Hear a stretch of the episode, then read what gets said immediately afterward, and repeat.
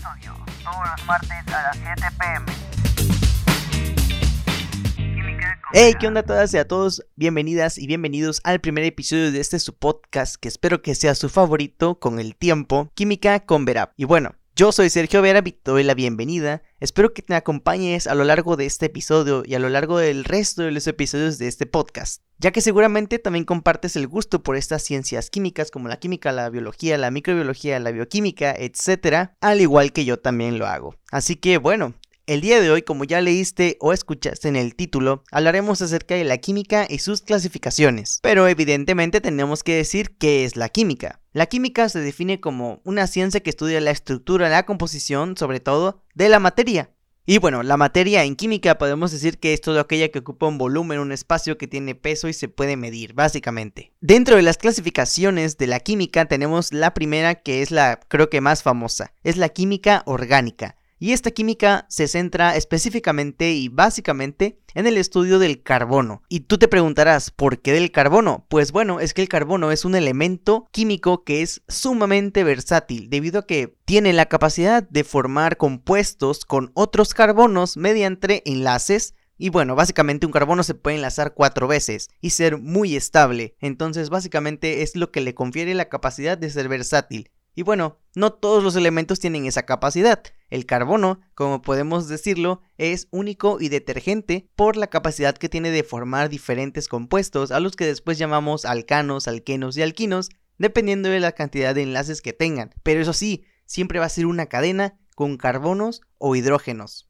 Y bueno, esa es una gran característica de los compuestos orgánicos, porque nada más están compuestos en casi su totalidad o mayoría por carbono e hidrógeno. Pero bueno, también hablaremos sobre todos estos compuestos en otros episodios dentro del podcast. Así que ahora vayamos a otra química que de verdad es muy interesante y se llama química analítica, debido a que como su nombre lo indica, es para analizar. Y sí, yo lo veo de esa manera porque es una ciencia que estudia básicamente mediante métodos o instrumentos la cuantificación, el análisis de la materia e incluso también sirve para separar la materia. Y este tipo de química se va a subdividir en dos principales tipos, la cuantitativa y la cualitativa. Es muy sencillo, la cuanti de cuánto, es decir, cuánta cantidad de materia hay. Por ejemplo, si hablamos de un compuesto, sabemos que es un compuesto, está formado por dos elementos o más. Entonces, vamos a poder saber cuánta cantidad hay del el elemento A y cuánta del elemento B. Y en el ámbito de la química analítica cualitativa, significa cuál. Entonces, ¿cuáles son los componentes que tenemos en esta materia? Y bueno, pues una ejemplificación de cómo se complementan estas dos, la cualitativa y la cuantitativa, es por ejemplo en un análisis de suelos, porque tú vas a muestrear, ¿no? Y tú vas a saber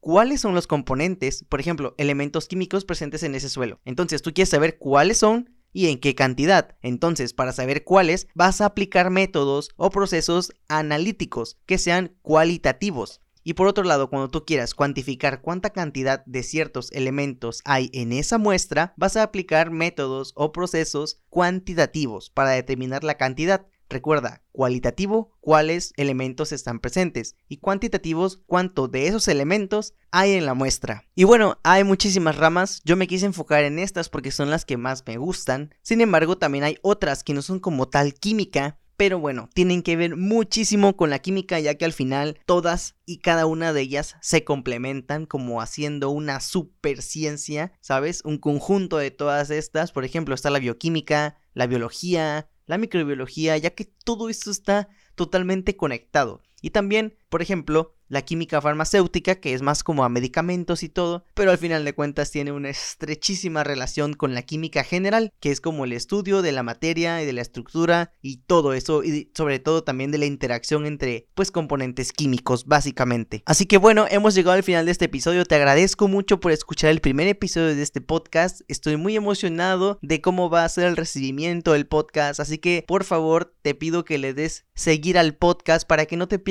ningún episodio. También si pudieras compartirlo en tus redes con tus amigos por si a alguien le gustan los temas o los necesita, pues bueno, aquí está el podcast para ayudar. Y también te recuerdo que me puedes encontrar en mis redes sociales como arroba químicaverap en Instagram, en Facebook y principalmente en YouTube, ya que también subo videos sobre todos estos temas de ciencias químicas. Y bueno, ya para finalizar, quiero avisarles que una dinámica que voy a estar implementando en el podcast es recomendar una canción al final de todos los episodios. Se me hace una dinámica un poco interesante, también para descubrir algo tan chido como es la música, al menos a mí me gusta mucho. Y bueno, yo les quiero recomendar una canción. Obviamente ya es opcional si alguien baila escucha, pero bueno, se me hace una idea, pues no sé, algo para cambiarle el modo, ¿saben? A, a los podcasts y así, pues mínimo una recomendación semanal, no sé, hacerlo un poco diferente. Y bueno, yo busco que principalmente sean bandas mexicanas, así que les recomiendo la canción que se llama 100 años de Corazón Attack de Monterrey para el mundo. Y bueno, pues con esto cerramos el primer episodio de este podcast, espero que te haya gustado, recuerda darle seguir al podcast y compartirlo, así que bueno, nos escuchamos la próxima. Nuevo episodio, todos los martes a las 7 pm.